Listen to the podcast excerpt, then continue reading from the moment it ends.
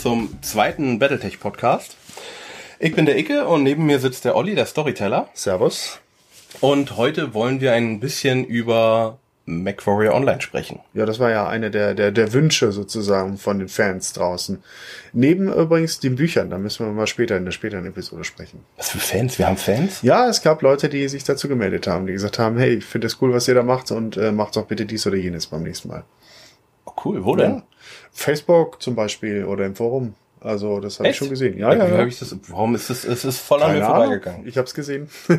Mal, äh, okay. Ja, nicht das so. nächste Mal teilst du sowas mit mir, dass Nein. ich auch fröhliche äh, Gedanken Das sind meine Fans. My precious, my own.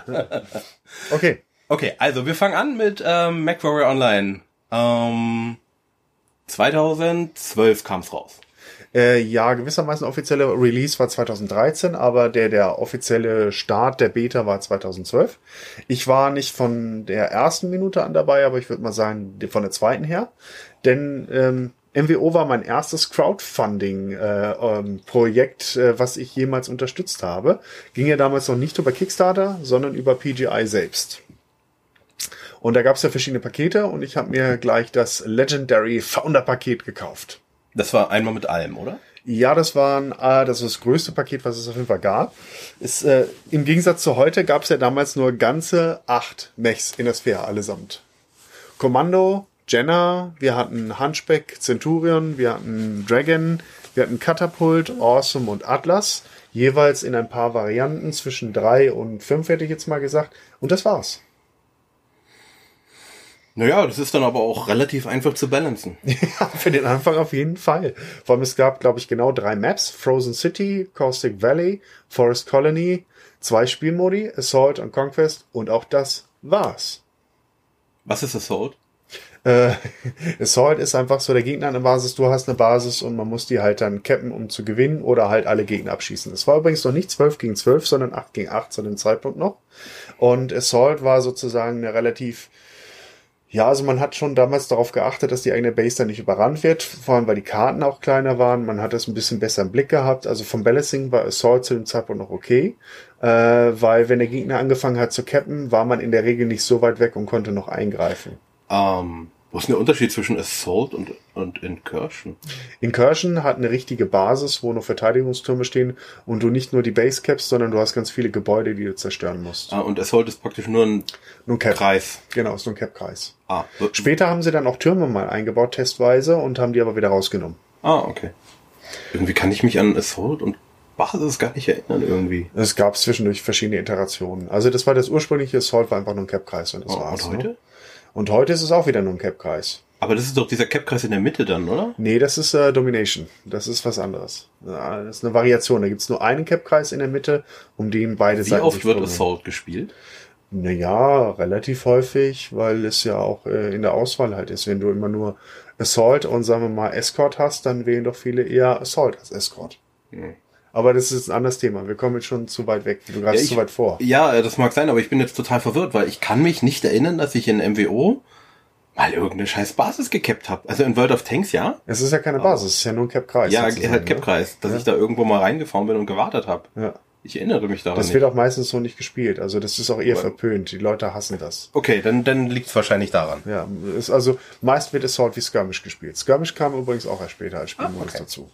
Also, und das andere war Assault und Conquest. Conquest. Conquest, genau. Und damals konnte man auch noch anklicken, was man spielen möchte. Das heißt, du konntest dann nur in die Queue reingehen für Conquest-Spiele. Ah. Da gab es ein paar Leute, die waren halt große Fans davon. Also ich mochte Conquest auch immer lieber.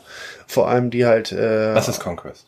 äh, fünf Cap-Punkte über die Map verteilt und äh, wenn man die einnimmt, generiert man Siegpunkte und die Seite, die als erstes die maximale Siegpunktanzahl erreicht hat, hat gewonnen. Ich dachte immer, dass das Rohstoffe sind.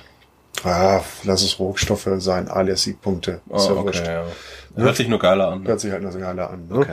Ähm, naja, auf jeden Fall, ich bin dann im August 2012 dazugekommen. Da ist ja dann die, die, die Geschichte mit den Faunern halt gestartet. Ich wollte ganz gerne vorher schon dran äh, rein, hatte mich dann auch für die Closed Beta schon angemeldet. Vor allem, weil ich auch schon äh, ziemlich infiziert war aus dem Jahre 2009. Da gab es nämlich schon mal einen Trailer zu sehen zu MacWarrior. Fans haben oftmals dazu gesagt, fälschlicherweise MacWarrior 5, weil es hieß eigentlich nur MacWarrior. Und das hatte damals zusammen, also PGI mit Tinker oder Smith und Tinker, Tinker und Smith, ich gucke nur mal nach. Smith, Smith, und, Tinker. genau, zusammen äh, gestartet. Äh, Smith und Tinker war eine Firma von äh, Jordan Weisman, einem der Erfinder von Battletech. Und PGI war damals eine kleine Software-Schmiede schon, die für andere was gemacht hat, ein paar kleinere Titel. Und der Russ Bollock, der Chef von, von PGI, ist wohl auch ein ziemlich großer MacWarrior-Fan oder mochte die IP und sah die Chance und hat äh, zu Weisman gesagt, komm, lasst uns doch zusammen ein MacWarrior-Spiel machen. Und haben dann auf Basis der Unreal Engine 3 diesen Trailer rausgebracht, der auch gewissermaßen schon Ingame-Footage zeigen sollte. Ähm, so wie man gehört hat, in der Hoffnung, dass sie damit die Aufmerksamkeit eines Publishers gewinnen. Die IP gehört ja technisch noch Microsoft, die haben aber jahrelang nichts mitgemacht und Wiseman hat Microsoft überzeugt, ihnen die Rechte für so einen Titel zu geben. Aber sie hat noch keinen Publisher und das Gehört heißt, die immer noch Microsoft? die gehört technisch immer noch Microsoft. Also die, die, die, die Marke MacWarrior auf dem PC, äh, als Videospiel meinst du? Genau, als Videospiel. Ah ja, okay. Nicht Battletech an sich. Ne, das liegt ja woanders. Ähm, und die äh, 2009 gab es sowas wie Crowdfunding noch nicht. Das heißt, da war noch keiner so auf die Idee gekommen, das so zu finanzieren und deswegen hatte man nach einem finanzkräftigen Publisher gesucht und den wohl nicht gefunden. Es gab damals auch Stimmen, die gesagt haben, die konnten das Spiel nicht aus der Taufe heben, weil sie zum Beispiel einen Warhammer gezeigt hatten. Und Warhammer war ja ein Anziehen. Die rechte Lage war ja immer noch sehr fishy mit Golden Harmony. Und Was ja immer noch ist. Immer noch, immer noch, immer noch schwierig. Ne? Und ähm, dann hatten sie halt, äh, haben wieder gesagt, okay, sie haben den Warhammer gezeigt und wurden wahrscheinlich den Arsch voll verklagt. Aber es wird wahrscheinlich eher so gewesen sein, sie hatten keine Kohle, einen Singleplayer-Titel zu machen, denn meiner Sicht nach sind Singleplayer-Titel immer deutlich teurer zu entwickeln, als zumindest so Basis-Multiplayer-Titel. Weil du brauchst nicht nur ein paar Maps, du musst auch noch KI programmieren, du brauchst noch die ganzen Assets, du musst eine Story schreiben, du musst die Mission testen, du musst die balancen ohne Ende und du hast halt viele Faktoren, die Ja. noch über das, hey, wir stellen mal acht Mechs auf jede Seite und lassen sie aufeinander schießen. Man, wie einfach ein Multiplayer-Titel zu programmieren geht, hat ja damals Counter-Strike bewiesen, Ja. weil das Ding war ja Mod für Half-Life und hat sich also wirklich sehr, sehr schnell durchgesetzt. Das stimmt, ja. Wir sprechen jetzt übrigens nicht von komplexen Multiplayer-Titeln wie World of Warcraft, die ja auch viele Singleplayer-Inhalte haben, oder dem League of Legends. League of Legends ist natürlich auch ein komplexes Thema. Ja, also gerade World of Warcraft ist wiederum was anderes, weil das Singleplayer mit trotzdem noch drin hat. Ja, Also WoW ist ja Singleplayer und Multiplayer in einem. Genau, weil du kannst halt in der Online-Welt herumlaufen und musst nichts mit anderen Leuten zu tun haben, weil du deine Quests halt machst. Ne? Genau, oder? Das ging ja offline genauso gut. Ja. nur langweiliger. ähm, und das ist so eine Sache. Also ich glaube, dass sie damals einfach nicht die Kohle zusammenbekommen haben für den Singleplayer-Titel und sich dann PGI zusammen mit dem neuen Publisher IGP geeinigt hat, 2012 den Multiplayer-Titel zu machen. Der dann plötzlich MacWarrior Online hieß. Das hat übrigens, glaube ich, schon mal einige Fans damals angepisst. Dass es MacWarrior Online hieß. Weil es online war. Richtig. Ja gut. Ich überlege gerade 2000, wann war das denn? Wann haben sie das angekündigt? 2010? Elf? Nee, das ging so. Also 2012 habe ich das erst wahrgenommen. Am Anfang des Jahres, im ersten Quartal, Ah, okay. da habe ich die ersten Trailer gesehen. Ich glaube, es gab so einen kleinen Kreis, der das schon Ende 2011 wusste, aber ich Mhm. habe es erst so Anfang 2012. Wo ist eigentlich der Unterschied? Also warum heißt das MacWarrior und nicht Battletech? Weil es immer schon so hieß. Das erste MacWarrior 1989 hieß auch schon so. Das hatte Activision, glaube ich, damals rausgebracht. Und äh, die haben sich damals für MacWarrior entschieden. Weil es aus der Sicht des Piloten halt spielt. Während Battletech das übergeordnete Spielsystem ist mit ganz vielen verschiedenen Einheiten, die man alle steuert. Ja. Aber von den Romanen her gibt es doch auch eine Battletech-Reihe und eine MacWarrior-Reihe, oder? Ja, schon kann man schon. Ist schon so. Aber ist trotzdem das gleiche Universum. ist das gleiche Universum. Weiß nur anders. Weil es ein bisschen auch von der Ausprägung ist. Die MechWarrior-Romane sind mehr zentriert auf einzelne Piloten, die irgendwo was machen Ah, und okay. deren Geschichte erzählt wird, während die Battletech-Romane oftmals auch das ganze politische Drumherum und die strategische Ebene sehr stark beleuchten. Hm, wieder was gelernt. Ja. Okay, also 2012, ähm, die, Be die Beta beginnt. Äh, du bist, äh, hast ja, hast mir schon mal gesagt, als der Legendary Bäcker. Ja, genau. Also nicht der, sondern einer, einer, der, einer der vielen, ja. einer der vielen. Ja. Ja, und das war auch, äh, die Anfangszeit hat motiviert, die war schön, obwohl es nicht viel Auswahl gab, weil für mich war das Spiel so, wie ich mir MacWarrior immer vorgestellt habe. Also es gab ein paar Sachen, die mir natürlich auch nicht ganz so gut gefallen haben, aber im Grunde habe ich gesagt, es fühlt sich so an, wie das, was ich mir in meinem Kopf vorgestellt habe, wenn ich die Romane gelesen habe. Äh, es gab ein paar Abweichungen, zum Beispiel hätte ich mir gewünscht, dass die AK-20 nicht nur eine Kugel rausballert, sondern halt mehrere, also AKs im Allgemeinen, weil ich dann immer dieses Ratatatatat, ne? Aber es macht doch die Ultra AK. Ja, die gab es ja damals A noch nicht, ne? Und B, ich hätte das auch gerne für die anderen gewünscht. Die Ultra K soll ja noch schneller schießen und deswegen hat sie auch diese Jam-Chance eigentlich, Ah, okay. weil es dann zu schnell wird. Also praktisch theoretisch müsste die AK drei Schuss machen, die Ultra AK sozusagen Sechs. sechs. Genau, so sehe ich es Ah, persönlich. okay. ne? So, das wäre meine Welt. Es gab ein paar Kleinigkeiten, aber sonst PPCs haben sich so angefühlt, wie sie sich anfühlen sollten für mich. Hm. Die Laser haben sich so angefühlt, wie sie sich anfühlen sollten. Auch das Mac-Movement, gerade am Anfang, äh, als noch, äh, ja, sag ich mal, noch nicht so viel äh, modifiziert wurde. Also Mhm. die meisten Mechs, die unterwegs waren, waren am Anfang natürlich Stock weil man keine Kohle hatte, um sich die neuen Engines zu leisten und, und zu optimieren. Und äh, auf Stock-Ebene hat es unglaublich gut funktioniert, dass das äh, MacWarrior. Also die ersten Wochen waren großartig. Mhm. Und dann? Dann kam die offene Beta sehr bald. Die folgte irgendwie im Herbst 2012 und das war meines Erachtens so der erste nennenswerte Fehler, den ich so wahrgenommen Da habe. kamen diese ganzen neuen Leute, die nicht von Anfang an dabei waren. Nee, das, das eher nicht, aber sie haben es eine offene Beta genannt und äh, es waren drei, äh, nee, vier Karten zu dem Zeitpunkt. River City war hinzugekommen und es war, glaube ich, ein Mechs oder Kataphrakt mittlerweile dazu gekommen. Es gab zwei Spielmodi und Community Warfare, all diese Dinge, die sie im Vorhinein angekündigt hatten, auch ähm, vollmundig und den Leuten äh, das, den Wasser im Mund haben zusammenlaufen lassen, waren alle noch lange nicht da. Ne? Also das eine Open Beta erwarte ich schon einen kompletteren Zustand. Ja. Und als dann noch ein Jahr später, im September 2013, das Spiel zum Release-Status erklärt wurde, da war es für mich eigentlich erst so, dass es eigentlich Open Beta hätte werden sollen. Okay. Also sie waren für mich mit ihrer Namensgebung einfach ein Jahr zu früh dran. Und damit haben sie sich dann auch Unfrieden ins Haus geholt, weil die Leute einfach dann eine andere Erwartungshaltung hatten. Mhm. Wann kam denn die Faction Warfare? Oh, gute Frage. Ich glaube jetzt Dezember 2014. Warte, ich habe hier so einen Spickzettel. Da gucke ich mal kurz rein. Faction Play. Das Ding kam. Ich meine, Dezember 2014 wäre es gewesen. Also haben wir knapp drei Jahre oder zwei, zwei zweieinhalb Jahre gebraucht.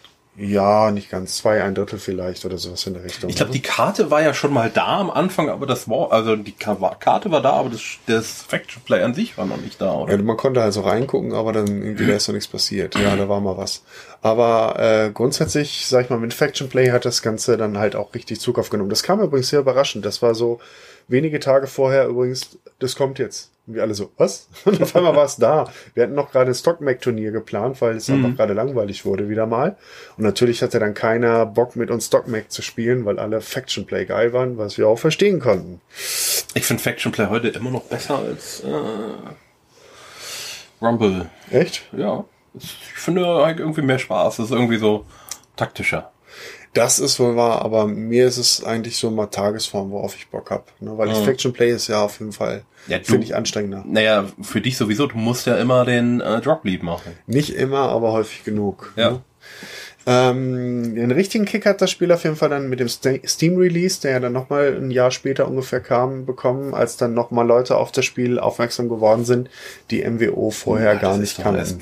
Erst 2016, 17? 2015, glaube ich, war es. Nee, nee, nee, das Steam-Release. ist noch nicht so lange her.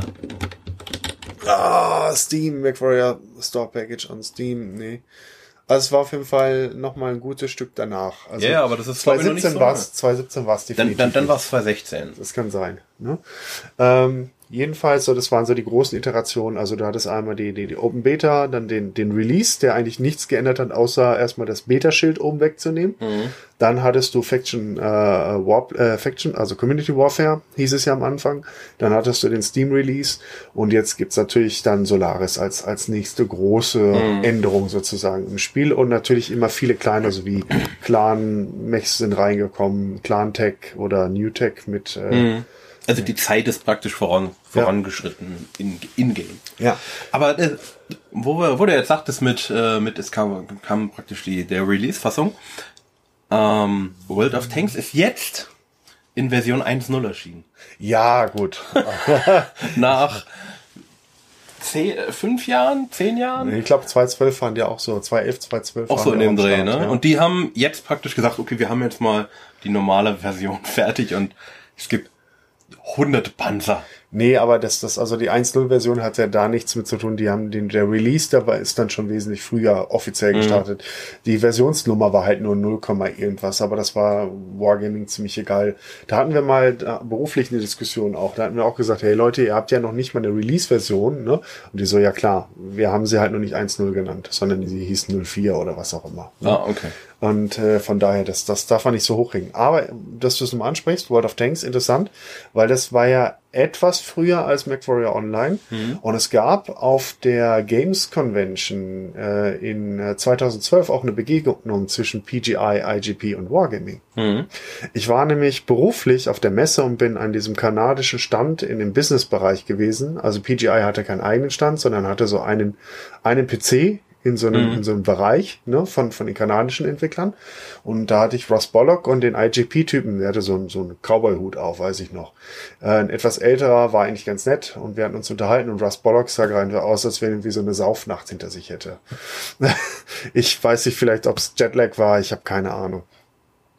Und äh, dann erzählte ich so ein bisschen, dann sag ich so, ja, ich habe es jetzt ja auch schon gesehen und es fühlt sich so ein bisschen wie World of Tanks an und da fanden sie es ganz lustig, weil sie sagten, ja, die Wargaming-Leute waren auch heute oder gestern schon mal bei uns, haben uns mit uns unterhalten. Sie haben aber nicht genau erzählt, wer da war und über was sie gesprochen hatten. Aber ich fand es interessant, dass die Wargaming-Leute zu PGI an den Stand gekommen waren. Also, Soll ich jetzt sagen, dass du genau die Story letztes Mal erzählt hast? ja, habe ich, glaube ich, ne? Ja. Aber diesmal ist er noch etwas ausgeschnickter worden. Ja. Also, die Story erzählst du jetzt jedes Mal. und Jedes Mal. Jedes Mal wird sie noch irgendwie geiler. Du willst dir dann noch mal ein bisschen, noch ein bisschen ja. Running Gag, ne? Ja.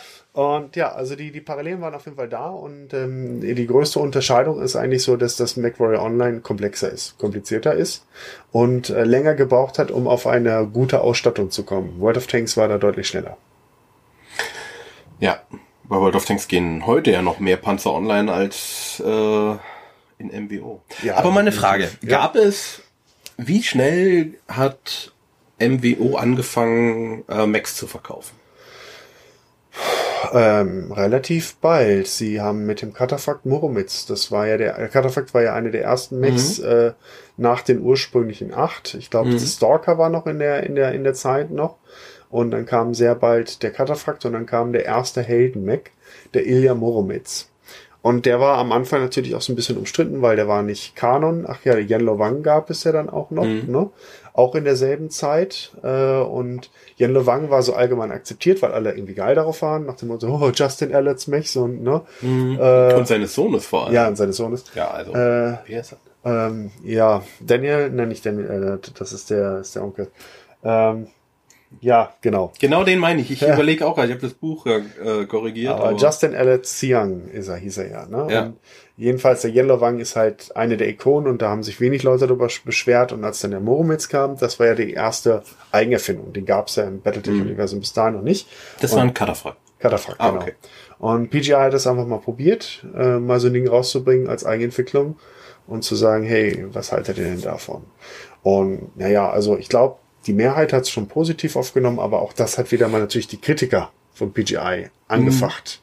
Zusätzlich zu dem, MWO ist nicht, nimmt nicht ganz die Richtung, so wie wir uns das oder wie ihr uns es versprochen habt. Ja gut, das ist ja ein Fehler, den heute auch noch Entwickler machen, zu viel versprechen. Ja, von Und gerade in, ja, gerade in, in Kickstarter-Zeiten, wo man neue äh, Stretch Goals braucht. Genau, um, um nochmal die Leute nochmal ein bisschen Ja. Euro investieren zu lassen. Ne?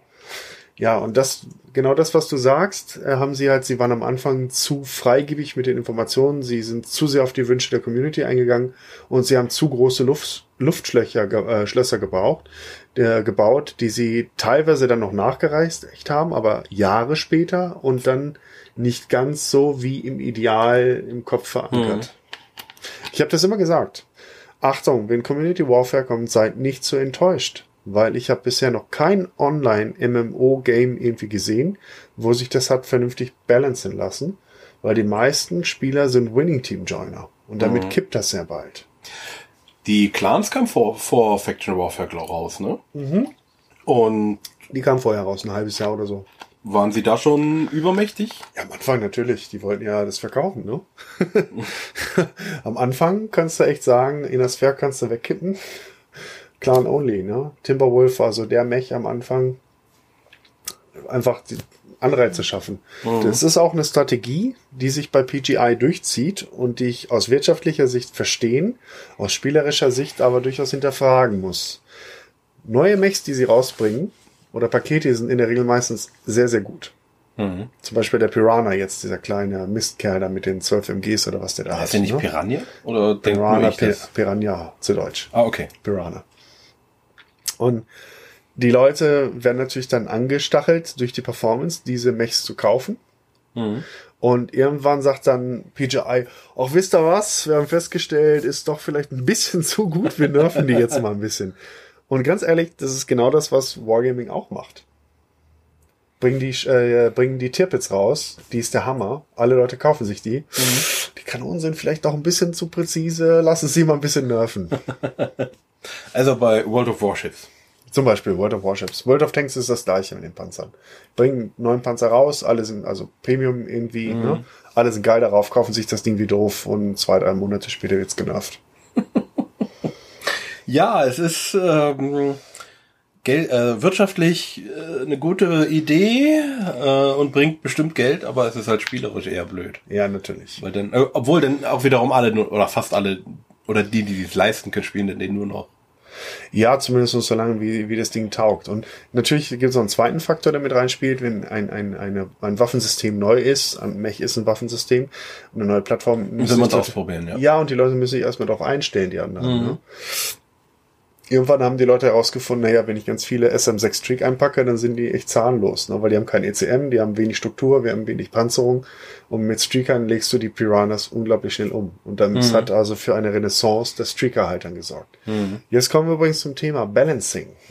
Das ist eigentlich so eins, eins der wichtigsten Themen in einem Online-Game. Und äh, da hat äh, PGI gerade in den ersten zwei, drei Jahren oftmals tief in die Scheiße gegriffen.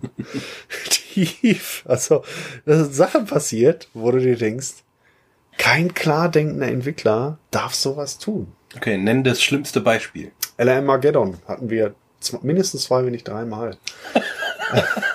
Wie, wie kann man das gleiche mehrmals haben? Ja, das habe ich mich auch gefragt. Also einmal haben sie es durch einen Bug mit reingebracht, da hatten sie irgendwie die, die Flugkurve der LRMs zu steil eingestellt, die kamen wie so ein Stucker Divebomber auf dich runter. Und selbst wenn du unterm Haus standest, haben die Dinger bei dir eingeschlagen und dir innerhalb der ersten paar Sekunden den Kopf und das Cockpit rausgefräst. Ich habe für, bis sie den Hotfix gebracht haben, kein MWO mehr gespielt, weil es war furchtbar. Du konntest nirgends vor die Nase rausstecken, du wurdest sofort zu Tode gelernt, innerhalb von wenigen Sekunden. Okay, gut, das ist ein Bug, der ist blöd gelaufen. Ja. Kann passieren, aber was äh, über die anderen Male? Ja, die haben halt einfach, die Schadenswerte waren zu hoch von den LRMs, Mhm. äh, Fluggeschwindigkeiten und, und Aufschaltung und so weiter, das war einfach alles zu fies. Ne? Mhm. Also die haben zeitweise einfach die, äh, die Schieberegler im, im Balancing immer zu stark verschoben. Also sie haben nicht homöopathisch, so leicht oder stufenhaft, sondern immer gleich voll in die Vollen, immer Vollgas Mhm. und sich dann gewundert, dass das das Spiel komplett verändert. ne? So, äh, Leute, wenn ihr das macht, ne? Und dann haben sie die LRMs nicht dann äh, wieder in, in, in Stufen und etwas abgeschwächt, sondern gleich wieder komplett rausgenommen, dass sie dann im nächsten Monat überhaupt keinen Sinn mehr ergeben haben. Ne? Und ist, äh, da ist ja der Paul Inouye, das war ja, ich weiß nicht, der ist glaube ich immer noch bei PGI, aber nicht mehr ganz so allein zuständig für das Balancing. Dem wurde immer nachgesagt, der Typ spielt das Game gar nicht selber, zumindest wenn ist er nicht gut und er spielt nicht viel und er macht das immer so auf mathematischen Kalkulationen, er guckt sich die Zahlen an und macht es darauf. Ne? Mhm. Denkst mal so, Leute, die ihr eigenes Game nicht spielen, sollen das Balancing machen. Ne? So. Nein, was soll schon schiefgehen? Genau, was soll schon schiefgehen? Also den Typ habe ich gefressen auf jeden Fall. Wenn, wenn er, wenn ich ihn falsch, äh, dann, dann belehrt mich eines Besseren, aber das glaube ich wird schwer. ja gut, also wenn man mehrere LRM Armageddon hat, dann ist schon. Äh, das ist schon irre, ne? Das ist schon irre. Ja, und das grundsätzlich war immer das Problem, dass du natürlich, wenn du ein bisschen was veränderst in, in einem Bereich, dass du einen anderen Bereich damit stärkst. Das ist so, wenn ich äh, anfange, äh, in gewissen Regionen ein Raubtier auszurotten, dann hast du immer das Problem, dass deren Beutetiere sich proportional überproportional vermehren mhm. und damit vielleicht zu einem Problem werden. Ne? Ja. Und das heißt, wenn, wenn du ganz wenig LRMs dann hast, auf einmal fangen die Leute an mit, mit Snipern halt wie Sau oder so mhm. ne? und mit Punktwaffen. Und das willst du ja eigentlich auch nicht. Dann werden wieder andere Waffensysteme obsolet, weil andere Waffensysteme zu überlegen werden. Da möchte ich eine Simpsons-Folge empfehlen. Aha. Ähm, da hatten sie auch, glaube ich, ein Rattenproblem das haben sie dann angegangen mit irgendein, irgendein Viech haben sie importiert, dann wurde es das zu einem Problem, dann haben sie Schlangen importiert, ja. dann wurden die zu einem Problem und dann ja. haben sie noch irgendein, haben sie wieder irgendein anderes Vieh importiert. Genauso ist es auch mit dem Balancing und das ist halt mhm. halt wirklich schwierig, weil du willst ja auf der einen Seite den Spielern und viele Spieler möchten gerne an ihren Mechs rumbasteln, mhm. nicht alle, aber ein beträchtlicher Teil von die, die mit dem Battletech Rollenspiel und Tabletop nichts am Hut haben, die basteln halt gerne mhm. äh, und denen das halt nicht zu sehr zu verwehren.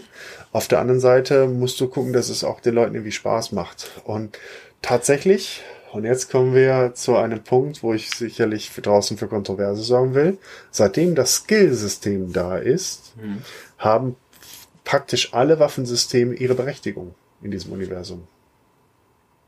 Ja, das kann schon sein. Dadurch, dass du ja individuell jede Waffe dementsprechend pushen kannst. Ja.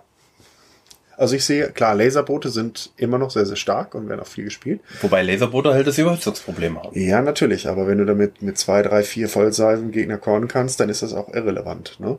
Aber dennoch, äh, ich sehe trotzdem genauso Daka Daka, ich sehe genauso LRM-Boote, ich sehe genauso AK-20, äh, SRM-Brawler, was auch immer und jetzt durch die Piranhas sehe ich halt auch wieder mehr Streaks unterwegs. Ne? Mhm. Also ich würde sagen, ich habe in MWO noch nie mit von August 2012 angesehen eine so große Bandbreite an äh, Waffensystemen online gesehen wie heute.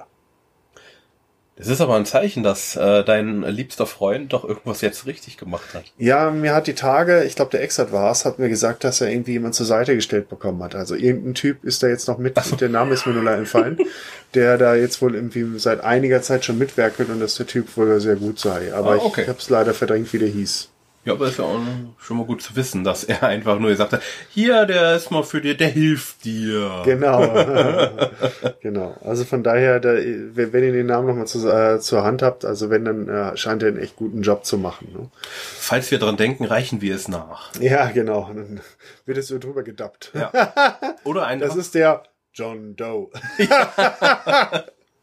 Ja, stimmt, wir müssen jetzt, ich muss mir jetzt die, die Zeit aufschreiben und ja. dann ähm, füge ich das noch ein. Genau. Da muss ich, da muss ich dein Na äh, deine Stimme ein bisschen imitieren. Das schaffst du, bestimmt. Ja, ganz sicher. Also, und zur Not könnt ihr das auch in die Kommentare schreiben. Ja, ich weiß, da muss ich jetzt ganz kurz sagen, die Webseite, die Kommentare, irgendwie weiße Schrift aus weißem Grund, das ist scheiße, ich weiß, ich habe nur noch nicht rausgefunden, wie ich das ändere. Aber äh? das kriege ich noch hin. Weiße Schrift auf weißem Grund? Ja. Das ist doch hier die, die Kriegsflagge der, der, der Franzosen, oder? Ja. Weißer Adler auf weißem Grund. Ja, das stimmt, aber ich weiß noch nicht genau, woran es liegt. Ich bin da noch am Arbeiten. Ich habe das, jetzt fällt es mir wieder ein, dass ich das noch machen wollte. Ja, dann tu das mal. Ja, also ich arbeite dran. Schreibt äh, auf Facebook, wir haben eine eigene Facebook-Seite. Hard to read auf jeden Fall. Ja. Naja, ich sag jetzt mal, ähm, heutiger Stand, also wir, wir kriegen jetzt noch ein großes Update im, im zweiten Quartal, das Solaris 7 Update, auf das viele schon sehr lange gewartet haben. Da wird man 1 gegen 1 und 2 gegen 2 in den klassischen Solaris Arenen halt spielen können. Ähm, da waren ja erst nur, glaube ich, drei Arenen, also Steiner und äh, noch zwei andere angekündigt. Jetzt habe ich gehört, dass sie vier oder fünf, ne? ja, dass sie jetzt alle äh, alle großen Arenen rausbringen wollen, zeitgleich, also von allen großen Häusern. Also pff, eins, zwei, drei, vier, sieben, ne? Ja, also von den großen Häusern müssen es die klassischen sind fünf auf jeden Fall. Äh, Boreal Reach, The Jungle, äh, Steiner Stadium und dann gibt's auf jeden Fall die Fabrik noch dann dabei und äh, was Davian gerade war, weiß ich nicht mehr. Hm. Naja, auf jeden Fall äh, äh, ist es so, ist es so. Aber so, wenn Solaris sieben ist, ist doch sieben Häuser. Nein, Solaris 7 ist nur der Planet. Ach so, oh, Leute. Der Ja, ich Ecke bin grad, ja, ich geb's ja zu. Ich bin äh, gerade verwirrt. Ich war jetzt auch krank, deswegen ich darf das. Ja, ja. Fünf, fünf Häuser, fünf große Häuser, fünf große Arenen. Ich weiß nicht, ob äh, Rasalhag jemals ein eigenes, äh, eines, äh, eine Arena da gebaut hat. Vielleicht haben sie es getan, aber die ist mir nicht präsent. Ähm, Ja, so lange war Rasselag jetzt auch nicht da. nee, eben von daher, das Jetzt lohnt sind sich es fast eh nur noch fünf Planeten oder Ja, so. also genau, die 20 Jahre. Mhm. Äh, jedenfalls äh, gibt's auch noch, noch weitere Arenen. Es gibt ja nur nicht nur die fünf Hauptarenen, sondern Mhm. noch die The Reaches, also und um den Circuit und da gibt's noch ganz viel mehr. Also von daher, da freue ich mich schon sehr darauf. Wird eine Liga kommen oder wird die so selbst erstellt werden? Ja, das ist so eine Ladder, die, auf der du da spielst. Und Ah, okay. Wenn du erfolgreich bist, am Ende dann bekommst du dann irgendwelche Rewards und der Top-Spieler und so oder das Top-Team. Was ich ein bisschen schade finde, ist, so wie ich es verstanden habe, man kann keine eigene Stelle gründen. Also nicht wie so eine Unit. Und einen Spieler dazu holen und, und sagen, hier, spiel für mich. Klar kannst du es außerhalb des Spiels, aber nicht in-game. Weil das hätte ich cool gefunden, so mit einem Office-Bereich sozusagen, wo ich dann hätte was verwalten können und Credits hin und her. Wenn man noch so, so, so eine Metaebene Also du meinst praktisch, ich sage, ich bin jetzt, ich gründe eine Einheit sozusagen Genau. Und dann lässt du für dich gute Spiele, die, die zahlst du einfach in Ingame. Genau, Ja. in in- In-Game Currency. Das hätte ich geil gefunden, wenn ich das hätte machen können. Gute Spiele anwerben, Kohle Solaris anwerben, ne? 7 MacWarrior Online Manager. Ja, sozusagen, ne? Das hätte ich geil gefunden. Aber das äh, scheint erstmal nicht der Fall zu sein. Das hört sich gut an. Du hast zwar Patrons, also irgendwie Sponsoren, die dir dann halt in-game Kohle zuschießen, aber die sind KI und das ist dann halt, wenn du einen gewissen Rang erreichst, kriegst du dann halt einen Patron und wenn du den Rang verlierst, dann springt der wieder ab und solche Sachen. Nimmst du deine normalen Macs oder sind das spezielle Macs? Äh, soweit ich weiß, sind es die normalen Mechs. Du kannst sie allerdings äußerlich ein bisschen modifizieren, so dass du dann irgendwelche Häschenohren hast oder so ein Puschel hinten dran. Ne? die kosten auch kein Gewicht und, und, und die machen auch nichts. Die gehen auch bei Beschuss sofort kaputt, aber äh, sieht dann dann Mech ganz lustig aus. Okay. Und die kann man nur in Solaris fahren oder auch Nur in sonst? Solaris. Ah, okay. Ja. Aber das ist so Sachen, die du halt nur von bestimmten Sponsoren bekommst, du halt nur bestimmte Gimmicks sozusagen. Ah, okay.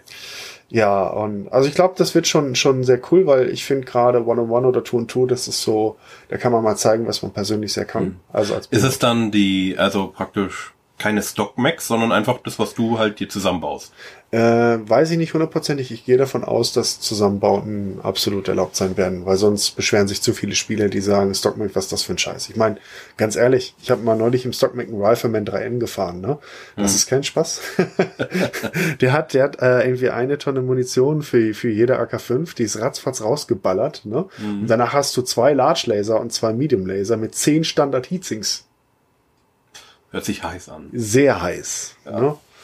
Also von daher, das kannst du mal getrost vergessen.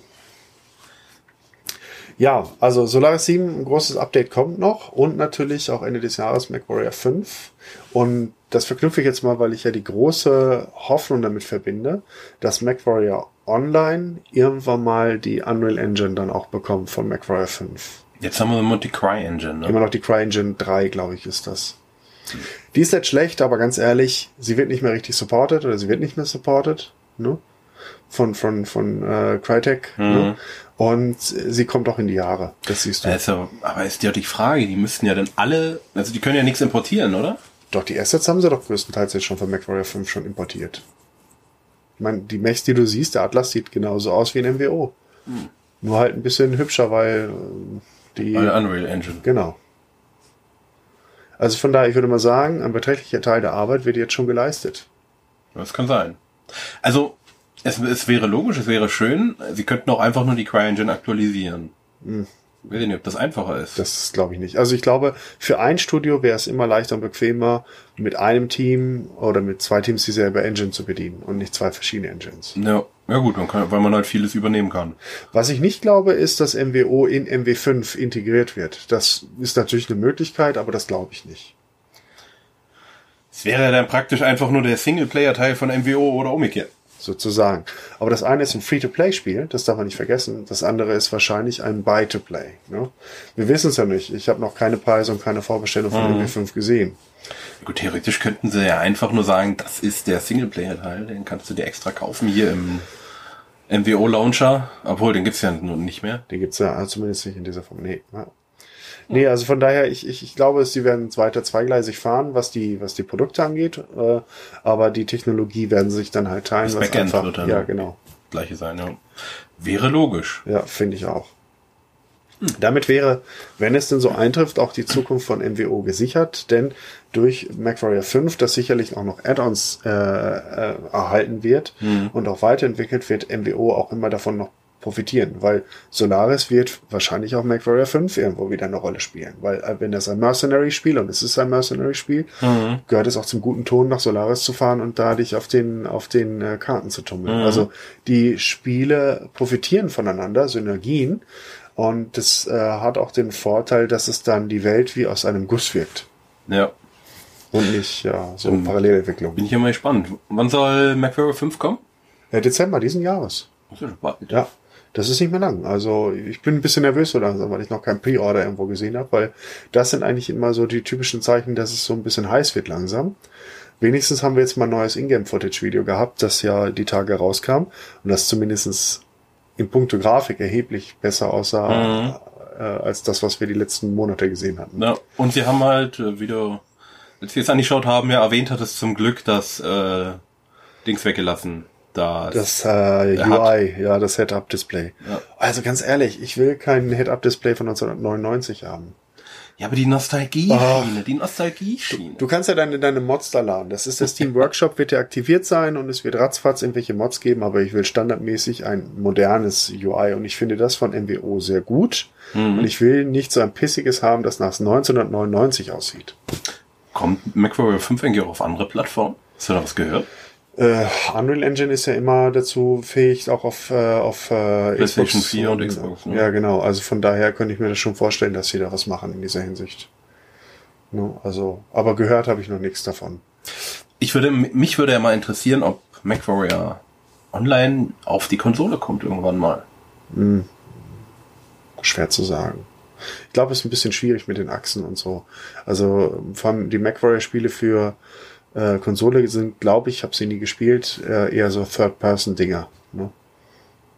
Welche Spiele denn? Es gab äh, Mac Assault vor Xbox äh, 1. Die wow, okay, die habe ich nicht gehabt. Das ist äh, schon 15 Jahre her, so ungefähr. Das war eine Auskopplung von MacWarrior 4. Ah, okay. Ich habe sie, wie gesagt, nie gespielt, ich habe es nur mal im Video gesehen oder so. Hm. Und ich wusste, dass sie da sind. Mhm. Die liefen auch, glaube ich, gar nicht schlecht. Also die waren äh, in der Konsolen-Community recht beliebt. Mhm. Aber du wirst genauso wenig wie bei World of Tanks wirst du die Communities mischen können, weil einfach äh, mit dem Gamepad-Spielen einfach anders ist als mit Bits, äh, Maus und Tastatur. Ja. Also ich kann jetzt von World of Tanks, das, das Spiel hier auf der Playstation, ja. ähm, kann ich sagen, das ist auch ein anderes Spielgefühl. Das Beste ist halt, dass es keinen Chat gibt.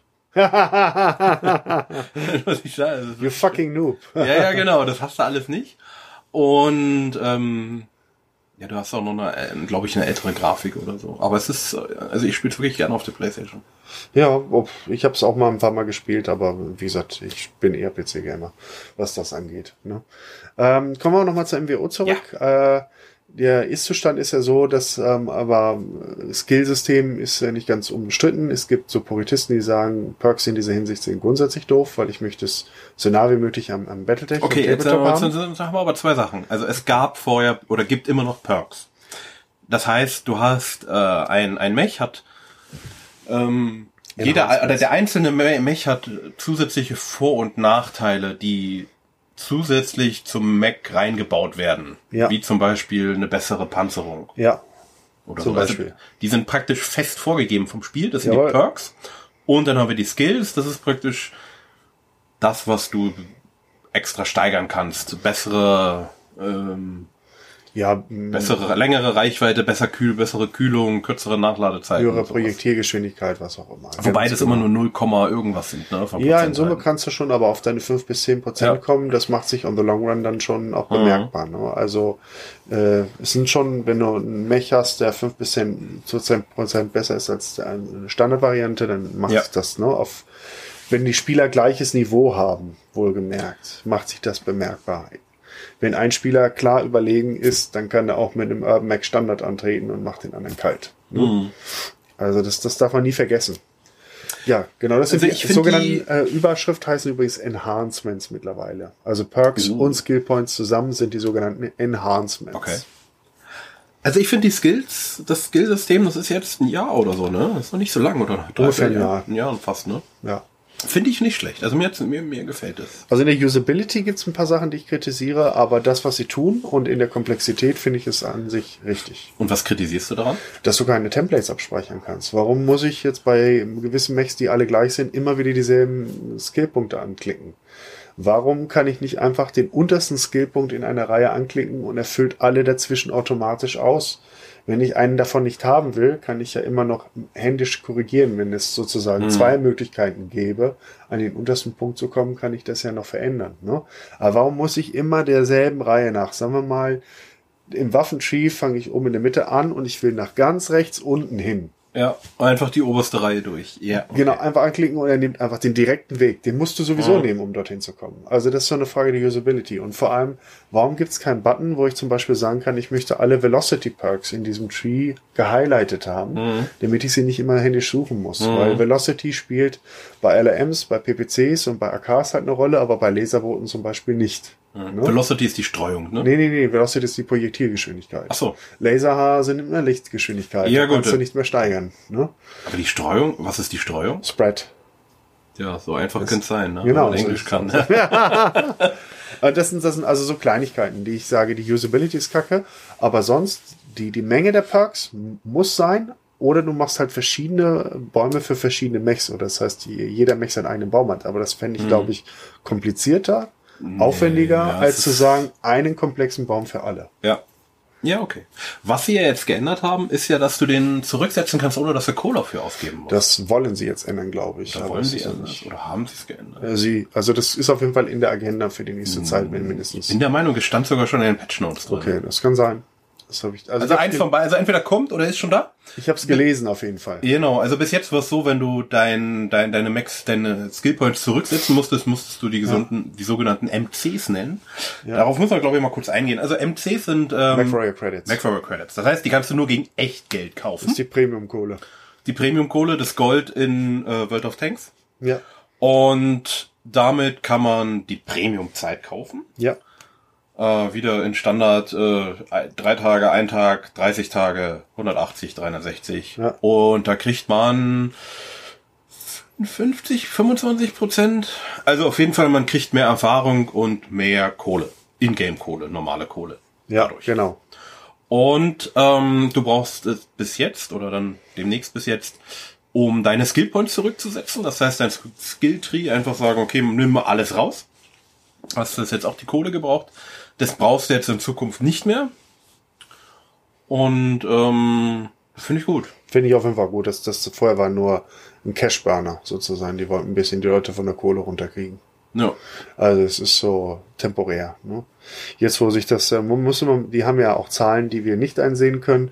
Wie viel Geld ist pro Account da? Mhm. Und durch das Skillsystem haben äh, relativ viele Leute auch äh, echt viel Kohle auf die Tasche bekommen. Ne? Mhm. Und äh, das Geld muss weg weil sonst wird es halt schwierig, Neues zu verkaufen, weil ja. du, du, die Ökonomie komplett aus dem, äh, aus dem Ruder bringst. Ne?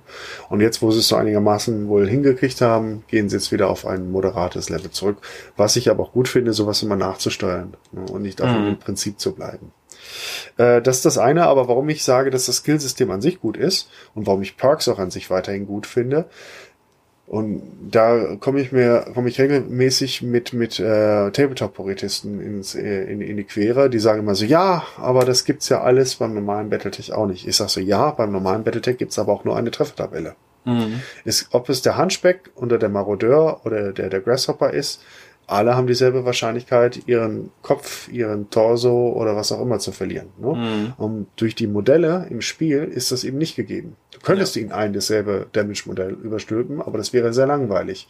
Wenn du also auf den rechten Torso von einem, vom Jagermech schießt, ne, aber dann plötzlich den Center-Torso oder den rechten Arm triffst, weil er unsichtbar was anderes zugrunde legt, ne, um die Fairness zu geben, dann wäre es halt blöd, weil ich will ja diesen Unterschied haben, dass ein Jagermech schneller seinen rechten oder linken Torso verliert, als ein Grasshopper zum Beispiel, der einen sehr günstigen oder sehr schmalen rechten und linken Torso hat.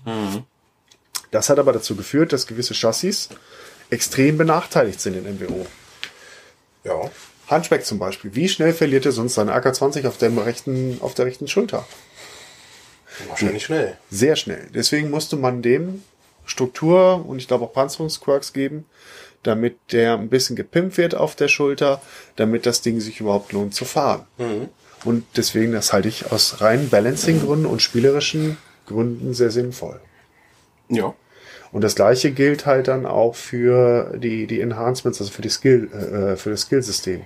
Ein bisschen mehr Munition oder was auch immer, ein bisschen mehr Hitze, aber einfach, weil es damit auch ein bisschen mehr Spaß macht. Und vor allem, du kannst jeden Mech durch den, durch den äh, Überlebensbaum da, also mit Struktur und Panzerungspunkten ein bisschen tankier gestalten, was ja auf der anderen Seite auch dann der, der, der Überlebenszeit und der äh, Ja.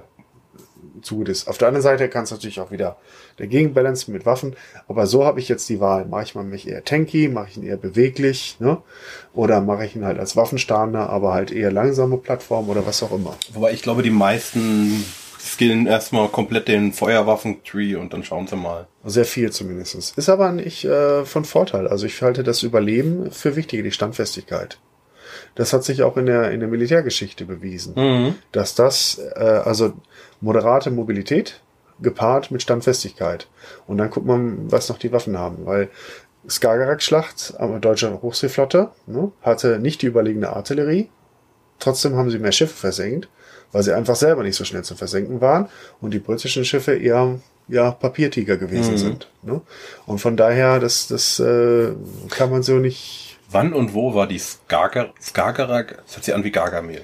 Nee, Skagerrak-Schlacht, äh, das war äh, 1916 und zwar ähm, von dem britischen Seite aus The Battle of Juntland. Und das war bis, bis heute ist es die größte Seeschlacht aller Zeiten gewesen. Und wo, wo war die? Ähm, bei Dänemark, nordwestlich davon. Ah, okay. Äh, Nordsee. Nordsee, genau. Okay. Und Wer äh, hat gewonnen? ähm, taktischer Sieg für die Deutschen nach Tonnage, strategisch ganz klar für die Briten. Wer hat sich zurückgezogen? Die Deutschen, nachdem sie mehr versenkt hatten. Hm, okay. Und sie äh, haben mit mehr Chefen es zurückgeschafft. Die Briten nicht mit allen. Aber strategisch ganz klarer Sieg für, für die, für, für das äh, British, für die Royal Navy. Aber warum? Weil die den Deutschen der Ausbruch aus der Nordsee nicht äh, gelungen ist und weil sie die Blockade damit nicht aufgehoben haben. Okay. Deswegen mehr Und wie Schiffe. viele Schiffe waren das? Äh, ich glaube 150 auf britischer Seite und um die 100 auf deutscher. Alter Falter. Und so richtig große, also wirklich Linienschiffe und Dreadnoughts. Und wie viele sind rausgekommen? Äh, ist schon die Mehrheit. Ne? Also ich glaube, deutsche Seite hat man irgendwie zwischen 5 und 10 Schiffen verloren und die Briten irgendwie zwischen 10 und 20. Ja, ich weiß. Ja, also, also ich gucke gerade skeptisch von wegen eine große Schlacht. Ja, ist so. Aber es muss ja nicht mehr gleich sein, dass die alle in die Luft fliegen. Also wir sprechen jetzt nicht von Torpedobooten oder sowas. Wie, wie viel da versenkt wurden, weiß ich nicht. Müssen wir nachgucken. Aber wir sprechen jetzt von den großen Einheiten. Aber ich sag mal, wenn so ein Schlachtschiff oder so ein Schlachtkreuzer mit irgendwie 1000, 2000 Mann Besatzung in Luft fliegt, ist das schon erheblich. Ja klar, ich denke mir nur, ja, ist jeweils so 20 Schiffe tot, äh, 300 noch da und sie fahren weg. Ja. Ja, es wurde auch langsam Nacht. Ne? Also die, die Schlacht begann erst am späten, am, am Nachmittag. Hat man sich gefunden und in der Nacht herum zu hocken, das ist dann auch nicht so cool. Egal, Ja. gut, wir Okay, kommen vom ja. Thema ab. Das war Also- unser Ausblick, äh, Rückblick in äh, den Ersten Weltkrieg. Genau. Aber das sind, also gerade Schiffe sind eigentlich ein perfektes Beispiel für diese äh, zwischen Geschwindigkeit, Feuerkraft und Standfestigkeit, dass man da überlegt, wo lege ich meinen Schwerpunkt drauf. Ne?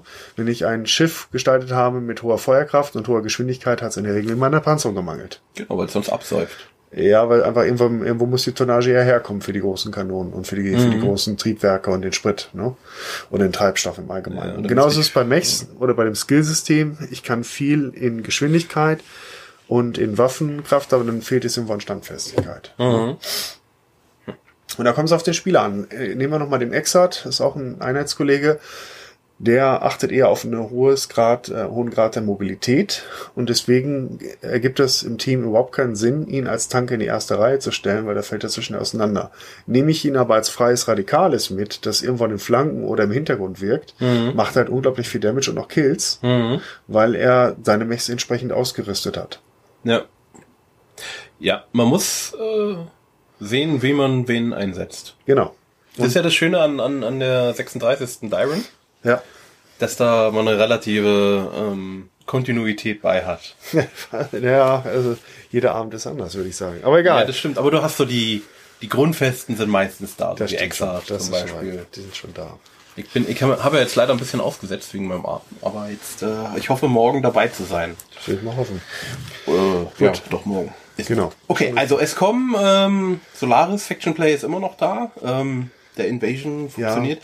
Ähm, ja, wie- ja, nee, Faction, dazu muss, dazu muss ich sagen. Faction Play ist sehr umstritten, hat auch viel Keile bekommen und zwar auch zu Recht. Also am Anfang war es ja so, dass die Clans einfach alles niedergemacht haben. Nicht zwangsweise, aber ja. Unterm Strich war die, wurde die Karte immer mehr Clan dominiert. Dann gab's ja das Update im letzten Jahr, wo diese Light Engines und alles reinkam, wo es ein bisschen ausgeglichener wurde. Dann hatte ich das Gefühl, dass die Clans keinen Bock mehr haben, weil sie plötzlich auf den Sack gekriegt haben. Also Moment, Moment, Moment, Moment, Moment. Also erstmal. bin zu schnell, okay. Ja, nein, also das ist so nicht ganz richtig. Ähm, deswegen muss ich da einhaken. Also prinzipiell waren jene Fraktionen immer die stärksten, die die besten Units hatten. Mhm. Wenn hier MS äh, zum Beispiel, die Mercenary Star oder Merc Star oder wie sie heißen, ich sage immer Matsch und Schnee, ne? Mhm. Wenn äh, die und vielleicht die 228 und ein paar andere große Units au- auf einer Fraktion oder auf einer Seite waren, haben die natürlich alles überrannt. Mhm. Die haben die Spielerzahl, die haben die Qualität, ne? Und die haben auch den Willen und, und auch die Spielzeit, die sie investieren, um halt Ja. alles fertig zu machen. Ne? Also wenn die jetzt der, aber die sind ja auch meistens, nicht immer, aber meistens dahin gegangen, wo es auch die, die besten Waffen gab. Also, und das war in den meisten Zeiten halt klar. Ne? Ja. Aber dir gab auch Phasen, wo die gesagt haben, wir möchten jetzt mal Steiner spielen oder Corridor oder was auch immer. Ne? Und dann waren halt diese Seiten dann für kurze Zeit extrem dominant. Ne? Aber tatsächlich, es hat sie meistens zu den Clanen gezogen, vor allem bis zum Juli 2017. Da kam ja dann, ich, mein, ich glaube, es war im Juli, kam ja kommt dann hin. die äh, 3067er Technologie hinzu mit Light Engines und mit ganz vielen anderen Waffensystemen. Und seitdem ist das wesentlich ausgewogener zwischen Clan und Innersphäre. Aber so wie ich die Karte gesehen habe, hat auch dann unterm Strich der Clan, die Claner wieder gewonnen, oder? Äh, du, ganz ehrlich, das geht so hin und her. Also ja, ja, ne? Es ist mal so, mal so. Wie gesagt, wo die großen Units gerade hingehen, die sind so, das, das ist so eine, eine Fehler in der Anlage von, von Community Warfare und Faction Play. Du müsstest das viel stärker reglementieren und moderieren von PGI aus, um ein interessantes und faires Spiel auf Dauer zu gewährleisten. Dass Söldner überhaupt zu den Clanern gehen können, ist vom Lore, der Hintergrundgeschichte, absolut Schwachsinn. Ja. Das sollte eigentlich gar nicht gehen können. Nur das würde dazu führen, dass es nur eine Handvoll gute Clan-Einheiten gäbe und diese großen Söldnerkonglomerate alle auf Innersphären wären oder sich diese Söldnereinheiten auflösen und beschweren würden und dann feste Clan-Einheiten bilden würden. Was auch immer. Auf jeden Fall, die Spielerbase will das so nicht. Ne? Aber das führt halt dazu, dass diese großen Truppen immer irgendwo hingehen und alles dominieren und damit den Spielspaß für die anderen kaputt machen. Ja. Weil, jetzt kann man sagen, ja, dann müssen die sich auch organisieren. Ja, also, ist, Ja. versuch mal eben eine 300er MS-Gruppe zu imitieren, ist nicht so leicht. Ja, vor allem, du kriegst aber auch nicht jeden dazu, äh, in, in einen Clan zu gehen. Oder eher, also in ein, nicht Clan, ähm, Eine Unit. in eine Unit. Danke. Ja, also ich finde es auf jeden Fall, äh, das System, so wie wir es jetzt haben und auch äh, die Spiele an sich machen Spaß. Mhm. Ähm, vom Balancing immer so eine Frage, gab's mal hoch und runter. Die Partien, aber die strategische Ebene, die funktioniert halt gar nicht. Und da mangelt auch die Langzeitmotivation bei vielen, weil sie sagen, warum sollte ich Faction Play überhaupt spielen? Neben den Loyalty Points bringt es momentan einfach gar nichts. Und die Loyalty Points bringen jetzt auch nicht so viel, ne? Ja, es ist ganz nett, aber es ist auch nicht der Burner, ne? Ich meine, auf zum Zeitpunkt, als wir noch für Kurita gekämpft haben und nicht die Neosphäre, war die Identifikation mit unserem Haus natürlich wesentlich größer. Mhm. Da haben wir dann für Planeten für unser Haus gekämpft mhm. und äh, haben auch eine Veränderung der Grenze halt gesehen. Da haben wir auch einen Feldzug gegen Davian mal geführt, wo wir dann auf Kentaris 4 standen, vom Lore her ein sehr bedeutender Planet für Kurita und Davian. Mhm. Das war eine ganz andere Motivation, da haben wir die Leute auch dann rangekriegt. Aber wenn wir jetzt nur an irgendeinem Planeten irgendwo im Steinerraum gegen Klaner kämpfen, von dem man nicht mal weiß, ob es jetzt Jadefalken, Ghostbeer, Wölfe oder ein lustiger Mix aus allem ist, ne? Mhm. Das ist halt nicht das Gleiche und da fehlt natürlich momentan vieles. Und um das zu verändern, bräuchte man tiefgreifende Entscheidungen, die auch ein paar Leuten wehtun würden. Aber ich fürchte, dass du dann, ne, du, also, wenn du das so machen würdest, dann hast du, glaube ich, das Problem, dass wieder, dass du wieder einen Krieg zwischen der Innersphäre bräuchtest. Ja, na, auf jeden Fall, das bräuchtest du auch. Aber das Problem ist, dass dann die Klaner ja alles überrennen würden. Nee, nicht zwangsweise. Es kommt auf die Spielerqualität an. Das sage ich ja mal. Wenn ja. Matsch und Schnee sich entscheidet und die 228 und diverse andere große Teams für Kurita oder Steine zu kämpfen, dann sind die halt dann temporär übermächtig. Ne? Mhm. Ne? Du müsstest auf jeden Fall erstmal ganz klare Obergrenzen für die Spielerbase für ein Haus, die im Faction Play teilnehmen können, definieren. Du, da, es darf nicht unendlich sein. Momentan, es gibt kein Limit. Ich meine, wenn, sagen wir mal, drei große Teams gerade zu Steiner gehen, mhm. dann äh, ist die Population von, sagen wir mal, von, von 100% der Leuten, die Faction Play überhaupt spielen, wären ein beträchtlicher Teil gerade bei Steiner. Mhm. Überproportional viel. Und die können natürlich extrem viele, viele, viele, ein, äh, viele Kämpfe dann halt bestreiten und gewinnen auch entsprechend oft. Ja. Vor allem, weil die Qualität der Unit stimmt oder der Units dann stimmt. Und das geht aber nicht. Man müsste es halt sozusagen ein Upkeep haben. Das heißt, Häuser bekommen Nachteile, wenn sie irgendwann aus logistischen Gründen, wenn sie irgendwann ein überproportional großes Militär haben. Ja gut, dann ist die Frage, was ist mit den Leuten, die in der Unit sind, aber nicht aktiv spielen? Das ist, äh, die, die Zahlen habe ich ja nicht, wie viele das wirklich sind. Das muss PGI ansehen. PGI also das ist die, die Quintessenz, mhm. müsste Faction Play wesentlich stärker reglementieren und moderieren, mhm. in die Bevölkerungszahlen reingucken gehen und sehen, wenn eine Partei äh, von der Bevölkerungszahl zu stark wird, da richtig reingrätschen und den Nachteile einbauen. Dass sie sozusagen durch Partien schon draufzahlen. Ja. Und dass sie sagen, hey, das mache ich nicht. Also nicht nur weniger gewinnen, weniger bekommen, weil das macht es am Ende des Tages nicht so viel aus, ob sie mhm. jetzt fünf Prozent weniger Income haben, weil sie für Steiner spielen, jetzt mhm. bei unserem Beispiel zu bleiben oder nicht. Das macht den meist nichts aus. Sondern es müsste wirklich sein, dass sie es wirklich bestraft werden. Es ist einfach so, da darf ich mal eine aktuelle Diskussion, die mich bezüglich Zweiter Weltkrieg ähm, beschäftigt hat.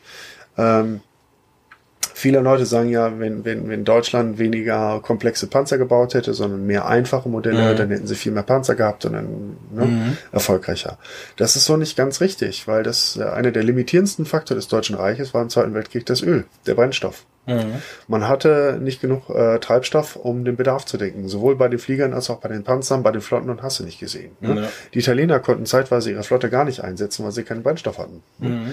Und äh, deswegen war es in diesem Moment äh, sinnvoller, weniger Panzer zu haben, die aber technisch überlegen. Dass man mhm. da auch Fehler gemacht hat und das zu sehr übertrieben hat. Keine Frage. Ne? Ja.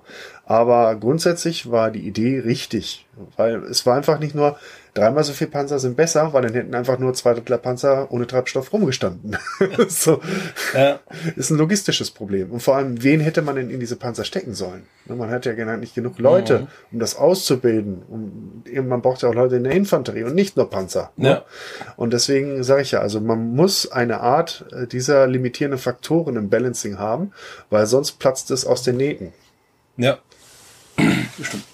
Also PGI müsste einfach äh, das komplett moderieren. Seasons, also so, ja, ich sag mal, Seasons gibt's ja jetzt schon. Ja. Die sind aber, glaube ich, einfach nur noch Erfolg oder so. Ne? Ich glaube, wenn die Nee. Clans so und so viel haben, dann gibt's wieder ein Battle of Tarkiat. T- äh, Tukayit. Äh, Und dann Tu- ist- Tukayit, genau. Und dann ist auf einmal wieder vorbei und dann fängt es wieder von vorne Genau, an. und dann, wieder. Dann, dann, dann fallen sie neu ein. Ja. Also ich weiß jetzt auch, äh, ich habe jetzt auch nicht die Weisheit mit dem, dem Schöpfkeller äh, gefressen und könnte jetzt auch nicht sagen, das sind jetzt die Regeln. Aber auf jeden Fall die Fraktionen müssten limitiert werden und diese Wechselgelüste. Man könnte zum Beispiel innerhalb von einer, einer, äh, wenn man dann das erreicht hat, nicht, dass die Leute auf einmal wechseln wollen, mitten in der Saison. Man müsste sich dann schon konskripten. Ich habe, wir spielen jetzt gerade mit dem 36. eine Testkampagne mit Clan Wolf Germany, auch so in der Netzwerkkampagne. Und äh, da wird das natürlich stärker reglementiert. Es gibt nur eine gewisse Zahl von Angreifen pro Turn, die man machen kann. Jede Population hat eine gewisse äh, Einheitengröße. Ne? Und dann lässt sich das dann auch moderieren und, und fair und Also interessant. da, also da muss man sagen, das ist praktisch ein, ein, ein Faction Warfare, aber nicht das nicht äh, in der äh, in MWO Faction Genau. Warfare, sondern privat. privat organisiert, eine eigene Karte gemacht. Sowas. Richtig, sozusagen ein eigenes Faction Play. Ja. Und sowas funktioniert, aber das, was äh, PGI und viele andere Publisher in ihren Games, Warhammer Online, ob das das war, oder Star Wars Galaxies oder PlanetSide oder was auch immer. Ich habe so viele Spiele, MMOs gespielt, dieses, diesen, diese Community Warfare Typus, ne? Und der hat in der Regel nie passiert, äh, funktioniert, weil es immer passiert, dass eine Seite übermächtig wird, früher Ja. oder später. Ich weiß, ähm, ich habe damals Dark Age of Camelot gespielt. Ja. Und ähm, da war es auch. Also eine Seite hatte dann irgendwie plötzlich alle Burgen und da bist du rausgekommen, warst tot. Ja.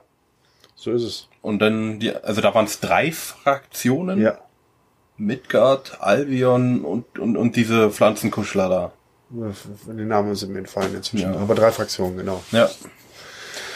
Und da war es auch so. Eine hat dominiert und dann. Und die anderen haben immer noch aufs Fressbrett gekriegt. Und die, die aufs Fressbrett kriegen, die haben dann keine Lust mehr und ziehen Genau. sich immer weiter zurück. Und wechseln dann irgendwann in die, In die Winning Team. in die Winning Teams. Genau.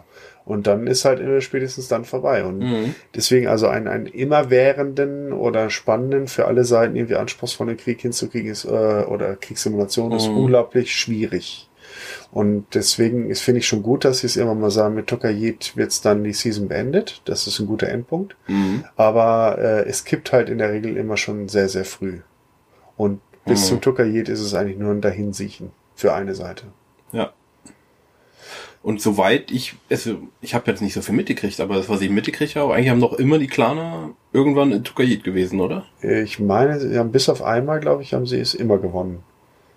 Immer. Also Tukayit ist ja immer das Endszenario, Egal wer. egal wer. Ah, okay. Und ähm, ist sozusagen nur das, der Finalstandort. Ah, okay. So. Mhm. Olympiastadion Berlin ist Ja. Tukayit. Ne? Und äh, aber und bis ich glaube bis auf einmal, aber ich meine, die Klanen haben es fast immer gewonnen. Ja. Na, mal, gibt, gibt's denn, eigentlich gibt's doch nur ein ab so und so viel eroberte Planeten, dann kommt Tukayet, oder? Oder So gibt es ungefähr. eine, eine Zeitrahmen für eine, Das weiß ich noch nicht genau. Also wahrscheinlich keine offizielle, Nee, keine so offizielle. eine inter, interne. Sehr gut. Dann schauen wir mal, was Solaris 7 bringt. ja. Wobei ich auch glaube, dass es für einige wenige sehr interessant wird. Ja, für die besseren Spieler auf jeden Fall. Ich bin mal gespannt, wie viele mitmachen, weil daran entscheidet sich auch, wie gut. Äh, Wie lange die Wartezeiten ist. Genau. Nein, nein, nicht nur das Wartezeichen, sondern äh, auch das, das Gefälle von der, von dem, von dem Elo-System, ne? Wenn es nur ganz wenige sind und dann will dann mal der Icke mal mitspielen und Mhm. dann tritt er plötzlich gegen die Super Hondos auf, weil äh, zwischen den Super Hondos und ihm gibt's halt nichts. Ne? Mhm. Dann kriegst du zwei, dreimal richtig derbe aufs Also dann Maul. spiele ich nie wieder. Richtig. Und dann Das bleiben die Super Hondos unter sich. Das ist ja wie das, ähm, sie haben noch mal dieses Gruppen, Gruppenplay gemacht. Richtig. Ja. Was wir, habt ihr das inzwischen auch einmal gespielt? Nee, weil es ist einfach auch da. Ja, irgendwie, wir haben es mal probiert. Also wir haben eine Einheit, waren dann acht Leute, Ja. Sind reingegangen, haben gewartet. Nach fünf Minuten ist immer noch nichts passiert. Waren es bei fünf Minuten Oder waren, 15. Es es waren eher 20, 30 Minuten. Ja, es war ewig lange. Kein und dann Gegner bekommen. Kein Gegner bekommen, genau. Ja, das kannst vergessen. Also äh, solche solche großen Gruppen und kompetitiv, das musst du dann als Turnier gestalten. Das haben sie dann auch vorher und nachher gemacht und das halte ich für sinnvoller. Äh, wenn du sowas Elo gesteuertes machst, dann brauchst du halt weniger Spieler. Also Was meinst du mit Elo gesteuert? Elo äh, einfach über die verschiedenen Spielerskill. Elo ist ja ein, ein, eine Maßeinheit für Spielerskill. Ne? Wenn ich jetzt gewinne, steigt mein Elo-Rang. Kommt, glaube ich, aus Tier dem sozusagen, oder? Ja, genau. Es kommt aus dem Schach, der Begriff Elo. Ah, okay. Der Erfinder des, Mann, äh, des Systems hieß, glaube ich, Elo. Und Der äh, Erfinder von Schach. von Elo, des Elo-Systems hieß Elo. Äh, und das ist halt einfach so im Prinzip wie so ein bisschen auch das Handicap beim, beim Golfen zu vergleichen. Ne? Also, Mhm. Ah, okay. dass du dann irgendwann nur noch gegen gute Leute antrittst, wenn du selber gut bist. Und wenn du gegen schlechte Leute antrittst und gewinnst, bekommst du kaum Punkte. Mhm. Ne? Aber was bringt dir das? Ja. Äh, Im MWO ist es ja das Tiersystem von 5 bis 1 Das ist oder, auch ein oder Elo-System. 10 bis 1. Das ist nichts anderes als ein ja. Elo-System. Heißt nur halt mit Tier. Tier 1 bis 5, ja. 1 bis 5, genau. Ja, so, der 1 ist, glaube ich, das Beste, oder? 1 ist das Beste, ja. Ja. Du bist? Äh, Tier 2 ganz knapp vor 1. Ich hänge da seit Ewigkeiten rum. Ich weiß auch nicht. Also ich bin so müh vor, vor Tier 1. Oh, okay. Das liegt einfach daran, dass ich auch manchmal einfach Gelüste habe, irgendwelche merkwürdigen Builds zu bauen oder Mechs, die nahezu Stock-Mechs sind. Ne? Äh, und die sind dann nicht ganz so effektiv. Okay. Haben wir was vergessen? Bestimmt. Nur was? Ähm, bestimmt das, was wir vergessen haben, weil wenn wir es jetzt äh, wissen würden, hätten wir es ja nicht vergessen. Ja. Das klassische Problem. Ja, weiß nicht. Ähm, ach ja, genau. Das sollen wir vielleicht nochmal erwähnen, gerade weil wir gesagt haben, wir machen ja diese Kampagne mit äh, Clan Wolf Germany. Ja. Ne? Es gibt seit längerer Zeit ja schon ein, ein Lobby-System, was wir lange gefordert haben, dass man also eigene Custom-Matches anbieten so, kann. mhm. Ähm, und das gewinnt jetzt gerade an, an, an äh, ja, Interesse oder sag ich mal, oder an, an Credibility in der Community, weil Faction Play so langweilig geworden ist. Und auch die normalen Quick Plays, das ist ja der zweite Spielmodus. Faction Play und Quick Play. Quick Play sind einzelne Matches, äh, maximal 15 Minuten gegeneinander und auf die Fresse. Ne? Ähm, 15 oder 20? Ich weiß gar nicht. Ähm, In Welt of Tanks sind es 15, aber das nützt uns jetzt ja, nichts. bei World of Warship sind es, glaube ich, 20, aber ich glaube, es sind 15. Du kannst im, im, im, im, im Dings, im, in, der, äh, in der Lobby kannst du 20 auch einstellen. Ah, okay. Ähm, anyhow, ähm, du hast halt Faction Play, da dauert es eine halbe Stunde und du hast halt vier Mech-Waves sozusagen. Mhm. Das ist ein Deck mit vier Mechs, die du da spielen kannst und kannst halt aussuchen, welchen Mech du als nächstes dann ins Gefecht führst. Und nach 30 Minuten ist spätestens vorbei. Mhm. Weder weil die Siegbedingungen erfüllt wurden oder eine Seite ausradiert ist. Ja. Und Ja, oder die Zeit abgelaufen ist. Ja, sag ich ja. Nach einer halben Stunde ist auf jeden Fall vorbei. Ja. Äh, und bei dem normalen Play ist, glaube ich, 15 Minuten. Und da ist man 12 gegen 12, entweder Missionsziele oder ausradiert. Ähm, und dabei gibt's halt noch diese Lobby-Matches und die gewinnen gerade an Fahrt. Wir machen jetzt äh, nächste Woche Mittwoch ein 3025er StockMac Lanzen-Event und da haben sich schon sehr viele deutsche Teams für angemeldet. Und ich bin sehr gespannt. Wahrscheinlich, wenn der Podcast live ist, dann ist das Ding wahrscheinlich schon durch. Wann ist das? Mittwoch. 21. Vielleicht, also ich hoffe ja, dass ich das morgen kriege, geschafft kriege zu schneiden. We will see. Wir, wir, wir werden es sehen. Also eventuell war es schon oder auch nicht. Ja, der Zuspruch ist auf jeden Fall sehr groß und daran kann man ablesen, dass die Leute den die normalen Modi gerade oder Modis äh, sind einfach gerade leid. Ne? Sie wollen was anderes und äh, zumal sie PGI das jetzt auch ein bisschen vergünstigt hat und zwar muss es vorher sein, um alle Funktionen in der Lobby zu nutzen, mussten mindestens zwei Spieler mit aktiver Premium-Zeit dabei sein, was totaler Käse war. So, ach Leute, ey. Dieser blöde Zwang, ne? Ja. Und das haben sie jetzt rausgenommen. Das heißt, das komplette Feature-Set an Einstellungsmöglichkeiten steht auch ohne Kann man auch Premium-Zeit. Waves machen, also mehrere Macs? Nee, das geht aktuell Also nicht. nur einen. Nee, du kannst StockMac einschalten und ausschalten, was ich auch sehr cool finde. Das wissen viele bis heute nicht. Mhm. Äh, du kannst jeden beliebigen Mech nehmen. Er muss nur eine Engine besitzen, Mhm. welche auch immer. Waffenkonfiguration vollkommen egal. Wenn ich in der Lobby als Lobby-Ersteller anklicke StockMac Loadout Yes, Mhm. wird dieser Mech für die Zeit der Partie kostenlos in ein StockMac umgebaut oder bewertet. Mhm. Und nach der Partie hat er aber wieder exakt das Loadout, den der Spieler, das er sich vorher im MechLab Verdient man Kohle? Hat. Nein, in der Lobby kannst du keine Kohle verdienen. Das ist blöd. Ja, sonst würden die Leute ja da Geld farmen. Stimmt. Das ist dann doch wieder gut. Ja, ne? Sonst Ja. äh, lädt das zum Beschiss ein. Ja. Und Erfahrung? Auch nicht. Nee, auch nicht, gar nichts. Es Einfach nur Fun. Es geht um den Spaß und Ja. den persönlichen Skill. Also damit äh, findest ja, das lockst ja keinem. Heutzutage ist echt schwer, ne? Ey, du spielst nur noch zum Spaß. Das ist so, als wenn du sagst, Kinder, geht doch mal auf den Spielplatz spielen. Geht Was doch mal raus. dafür? Was kriegen wir Ja. dafür? Nichts, ihr sollt Spaß haben. Ja, aber. Nein, nein, Spaß. Nee. Wir spielen, wir, wir spielen Battletech, wir haben keinen Spaß. durch, ja, das ist eine Diskussion, die ich in den letzten Wochen ein paar Mal geführt habe, wo ich gesagt habe, ey, ich finde es total, Leute jammern uns irgendwie, MWO bietet zu wenig äh, Langzeitmotivation. Da sage ich so, ey, guckt euch Counter-Strike an. Die Leute spielen das jetzt seit fast 20 Jahren. Und da ne? ist gar nichts. Also da kriegst du noch nicht mal also bei, bei, bei, bei Go weiß es jetzt nicht, Global Offensive oder so, aber bei den normalen war es nicht so. Und äh, selbst bei dem, ich meine, League of Legends ist es in der Regel nur eine Map, die du spielst. Klar, du sammelst Erfahrung ein bisschen mit deinem Helden und so weiter, aber du, du nimmst dir nichts mit. nichts wirklich mit. Ne? Ja. Du verbesserst deinen persönlichen Skill. Also einige der erfolgreichsten Spiele der Welt bieten wesentlich weniger oder zumindest genauso wenig oder genauso viel wie MWO und da beschwert sich auch keiner. Mhm. Ja gut, aber das ist, glaube ich, eher so die Mentalität der Battletech-Begeisterten. Nee, das hat das hat nichts mit Battletech begeistern zu tun. Das hat seit ich Blizzard hat das eingeführt. Das Belohnungszentrum will andauernd äh, Okay. stimuliert werden. Seit WoW und auch äh, Diablo und so. Wenn die Leute nichts mehr kriegen, so nach dem Motto, äh, dann dann ist das Spiel doof. Stimmt. Ja, da hast du recht. Ja, pff, Der, der, die Sucht nach äh, Belohnung. noch neuen Items. Items, genau.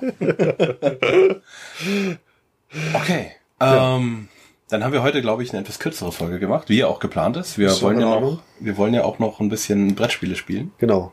Wir müssen Norden noch gegen den Süden und so. Genau, ich habe äh, drei äh, Spiele aus dem Bürgerkrieg mitgebracht. Sehr schön. Ja, und äh, das müssen wir jetzt noch spielen. Also nicht, weil wir Spaß haben wollen, Nein, sondern nein, nein. Nein. Es geht um Crack. Genau, wir spielen um äh, Crack und Geld. und dann schauen wir mal, ja. Ähm, die nächste Folge kommt äh, Irgendwann. irgendwann, wenn jetzt dann. Nächsten, übernächsten. Also ich gehe mal von diesem Jahr aus. Hey, das reimt sich. Irgendwann, wenn jetzt dann. Uh, wir könnten Rapper werden. wenn sich's reimt, dann ist es gut. Ja. Das sagte schon Bubuke. genau. Ähm, danke fürs Zuhören. Äh, danke an Olli, dass er äh, sich hier die Zeit genommen hat und das äh, mitmacht, auch wenn er wahrscheinlich, hm, ich weiß nicht, hat er, hat er Lust? Hast du Lust? Ja, klar, mir macht's so Spaß. Okay. Das ist, Ich hoffe, das merkt man auch, oder? ja, ich glaube schon. Ja, doch. Ja, ähm, wir danken den Zuhörern. Ähm, ich baue noch am Kommentarbereich, ich muss mal gucken, dass ich das hinkriege. Ansonsten könnt ihr uns auch über alle anderen Möglichkeiten schreiben. Und ich krieg's, ich äh, krieg auch die Kommentare noch zugeschickt. Man muss irgendwie das noch markieren. Ich, wie gesagt. Schatz. Ja, genau. Das ist ja nur meine, Ja. ja, weil Ja. ich habe ja gehört, dass du gesehen hast, dass sich Leute was gewünscht haben und du hast es mir nicht gesagt. Ja, auf Facebook, hast du das auch gesehen. Das war ja nicht, nicht versteckt, oder? ja, so. wahrscheinlich, weil ich die Nachricht einfach nicht äh, äh, abonniert habe, den Post. Ah, aha, aha. Okay, also danke fürs Zuhören. Äh, danke an Olli. Und ähm, wir hören uns das nächste Mal. Ach ja, noch. Am Anfang habt ihr gehört unseren neuen neues Intro von unserem Clan. Äh, Clan. Ich will. Warum sage ich immer Clan? Egal. Von unserem Unit. Äh, ähm, Mann. Hoshi. Hoshi. Vielen Dank, Hoshi. Ja, danke Hoshi und äh, wir hoffen, er gefällt euch. Bist ein super Hoshi. Ja, der Super Hoshi, genau. Äh, also die Stimme, die ihr hört, ist er auch. Äh, also ein bisschen verzerrt, aber ähm, also der sagt, Welcome to the Battletech Podcast. Das ist der äh, Hoshi, ein äh, super toller Kerl. Ich Er hätte seinen ihn. österreichischen Akzent noch ein bisschen mit Get to that Podcast. so betonen können. Ich werde ihn fragen. Vielleicht kriegen wir das noch hin. Ja, Eine österreichische Version. genau. Und du kannst klar. dann so eine Ruhrpott-Version noch einsprechen. Hör mal, kannst du voll scheiße, ey. Das ist die Assi-Version. Ja, ja, so Ach so, das ist- das ist Ruhr- sprechen Ruhrpott ist- okay. Das war das, das höher gestellte äh, Ah, Ruhrgebietsdeutsch. okay, ich verstehe. Okay, ich danke allen fürs Zuhören, für die Geduld. Wenn ihr Fragen habt, Wünsche, Anregungen, kontaktiert uns auf allen möglichen äh, Wegen. Und ähm, bis zum nächsten Mal. Bis zum nächsten Mal. Tschüss. Ciao.